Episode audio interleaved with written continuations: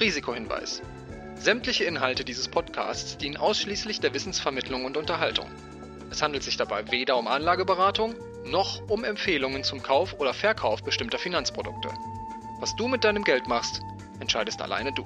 Und jetzt geht's los. Wer der oder dem Ex nichts gönnt, sollte das vorher regeln. Think or Sync, der Investment Talk Peter Ehlers, dem Gründer und Herausgeber von Das Investment.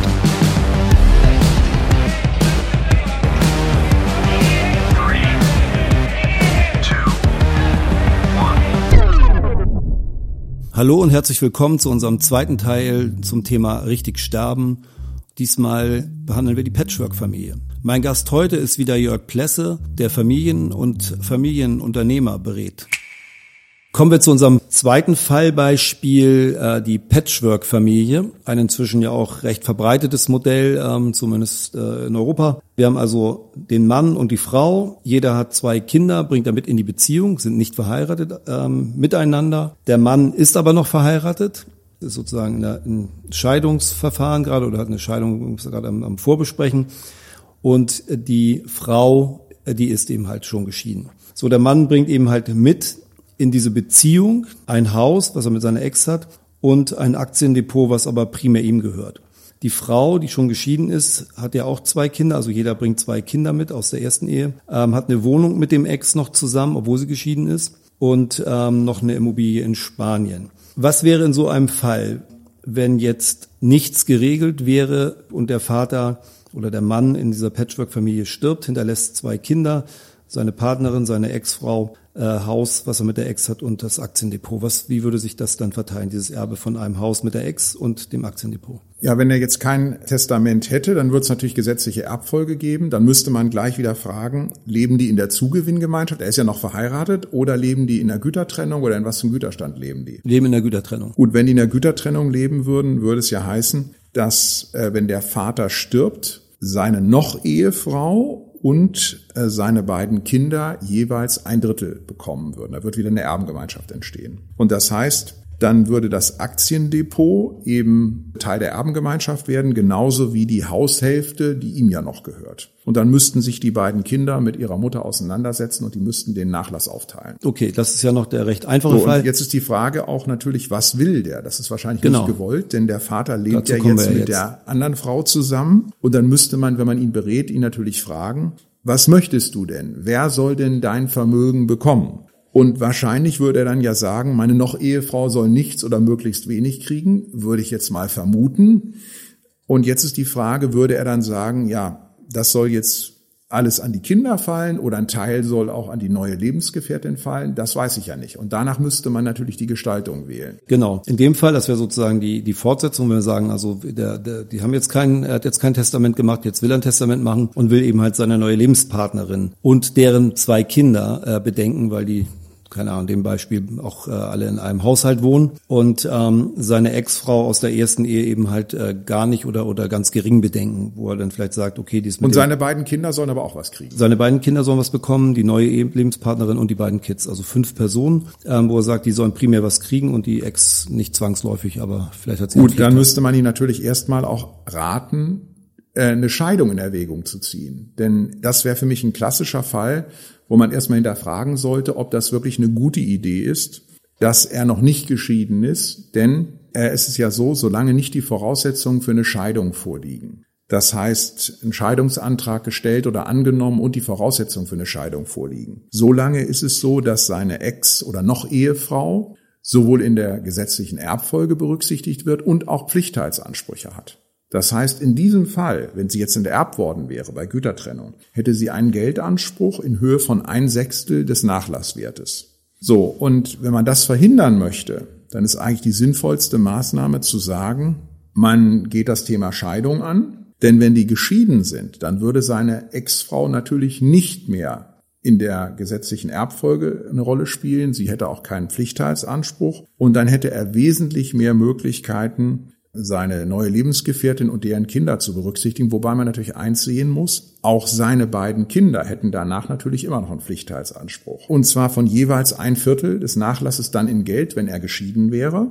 Und das heißt, wenn er jetzt eine Regelung wählt, wo seine Kinder weniger als jeweils ein Viertel wertmäßig bekommen, dann hätten die natürlich immer noch die Möglichkeit, zusätzlich Pflichtteilsansprüche geltend zu machen. Dann ist eben die Frage, wie viel soll dann zum Beispiel seine neue Lebensgefährtin bekommen und wie viel sollen deren Kinder bekommen. Aber das kann man ja alles testamentarisch regeln. Okay, das heißt aber in dem Fall, er könnte schon ein Testament machen, bevor er geschieden ist. Nur würde dann eben halt seine Ex-Frau noch ihren Pflichtteil bekommen. Um den kommt er nicht herum. Und der würde aber in dem Moment, wo sie geschieden sind, wegfallen, richtig? Richtig, vielleicht sogar früher. Eine Frage, wie lange leben die schon getrennt? Keine Ahnung, sagen wir mal zwei Jahre. Gut, also wenn die mindestens ein Jahr getrennt leben und sich einvernehmlich scheiden lassen, das heißt, er stellt einen Scheidungsantrag und seine noch Frau stimmt zu, die sind noch nicht geschieden, dann hat sie ab dem Moment auch keinen Pflichtteilsanspruch mehr.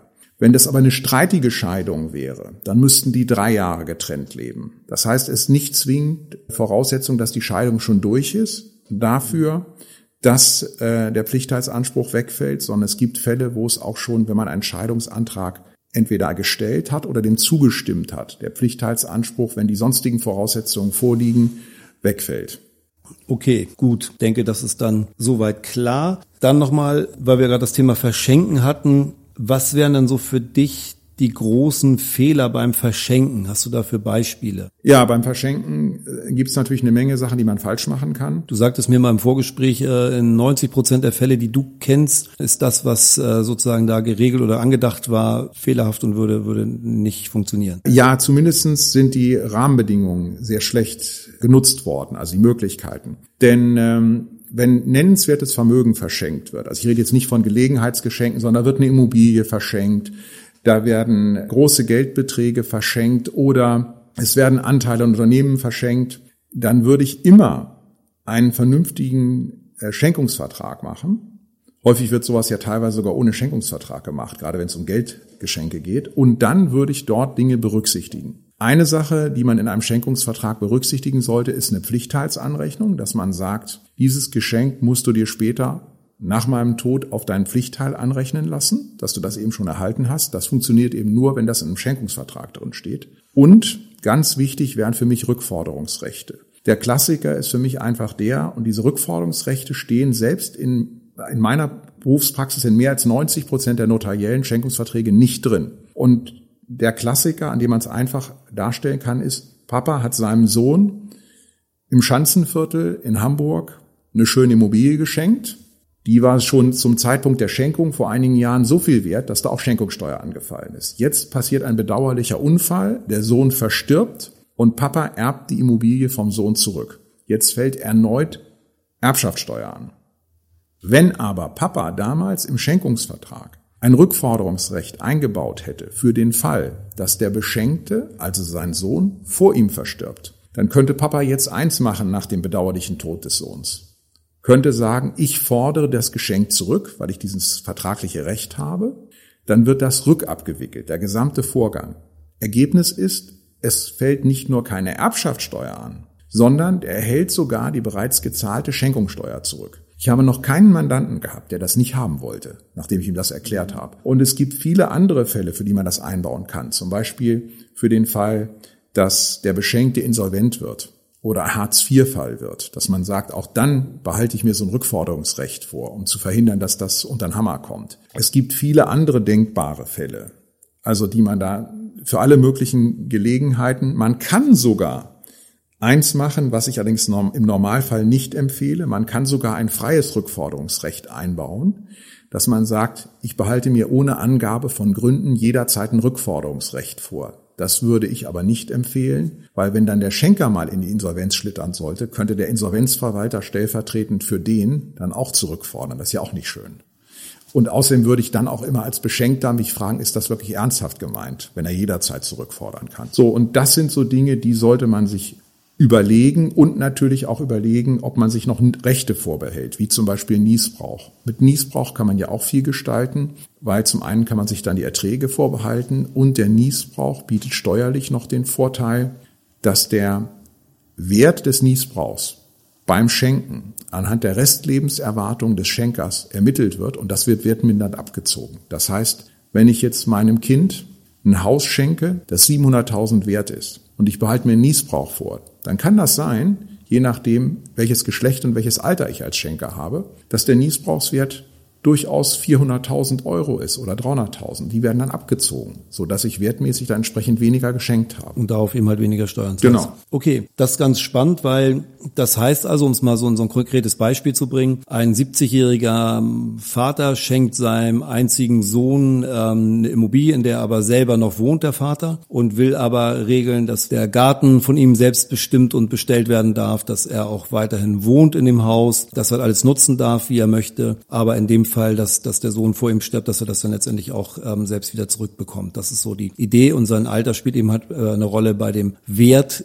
der Schenkungssteuer, weil eben halt sein Alter sozusagen den, den äh, wertmindernd eingerechnet wird. Genau, beim Wert des Niesbrauchs, das dann ja wertmindernd abgezogen wird für die, für die Steuerbemessung. Man sollte aber eine Sache unbedingt auch noch berücksichtigen. Wie ist die Schenken. Logik dahinter? Das heißt also, Niesbrauch heißt, da ist noch jemand drin, der, der da ganz normal lebt und aber wahrscheinlich nicht mehr so lange lebt. Also sagt man, wird das mal so steuerlich als so ein, so ein steuerliches äh, ähm, Minuspaket mit angerechnet, dass man sagt, das ziehen wir da mal von ab, weil das ja keine gewinnbringende Aktion ist, sondern am Ende einfach nur Leben weiterführen bedeutet, oder? Nein, die Logik ist die, beim Niesbrauch wird einfach ermittelt, welche Erträge können aus diesem Geschenk, also zum Beispiel der Immobilie, generiert werden. Das heißt, da wird geguckt, zum Beispiel bei einer vermieteten Immobilie, was für Mieteinnahmen werden dort generiert.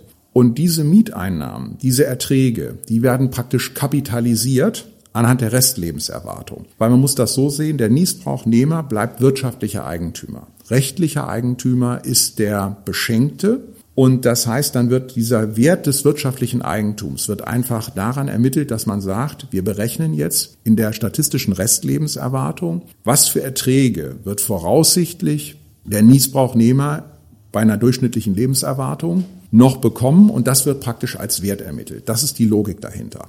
Ähm, was aber in letzter Zeit mir noch auffällt, was häufig nicht genug berücksichtigt wird, wenn die heute schenken. Die berücksichtigen in vielen Fällen zu wenig, was brauche ich vielleicht selber nochmal fürs Leben. Und mir fällt eins ganz deutlich auf, gerade wenn ich jetzt Gespräche führe, wo es auch ums Schenken geht, haben die meisten die aktuelle Inflationsentwicklung nicht im Auge. Das heißt, die haben jetzt ein Jahrzehnt hinter sich, wo es relativ wenig Inflation gegeben hat. Und wir wissen ja, dass die Inflation inzwischen Über 7% dramatisch ist. angestiegen ist. Genau. Und äh, vor ein oder zwei Wochen wurden die Erzeugerpreise veröffentlicht. Die sind über 30 Prozent in einem Jahr gestiegen. Und das heißt, wir wissen nicht, wo die Inflation hingeht. Wir haben also sehr viele Unsicherheiten. Und ich finde, man sollte sich bei Schenkungen einen großen Puffer vorbehalten. Das heißt, auch wenn ich eine Immobilie mit Niesbrauch verschenkt habe, ich kann sie nachher nicht mehr zu Geld machen. Die ist ja, die ist ja dann praktisch übergegangen. Und das heißt, ich empfehle immer, bevor ich schenke, auch wenn ich damit vielleicht Schenkung oder Erbschaftssteuer sparen kann, bevor ich schenke, muss ich erstmal gucken, unter den schlimmsten anzunehmenden Rahmenbedingungen, wie viel brauche ich vielleicht selber nochmal. Und da haben viele einfach die mögliche Inflation überhaupt nicht im Auge. Okay, also gerade in Zeiten wie diesen ein ganz wichtiger Gedanke. Danke euch fürs Zuhören. In unserer nächsten Folge behandeln wir das Thema Stiftung, Testament und Erbschaften. Also hört wieder rein und ihr seid echte Erbschaftsexperten.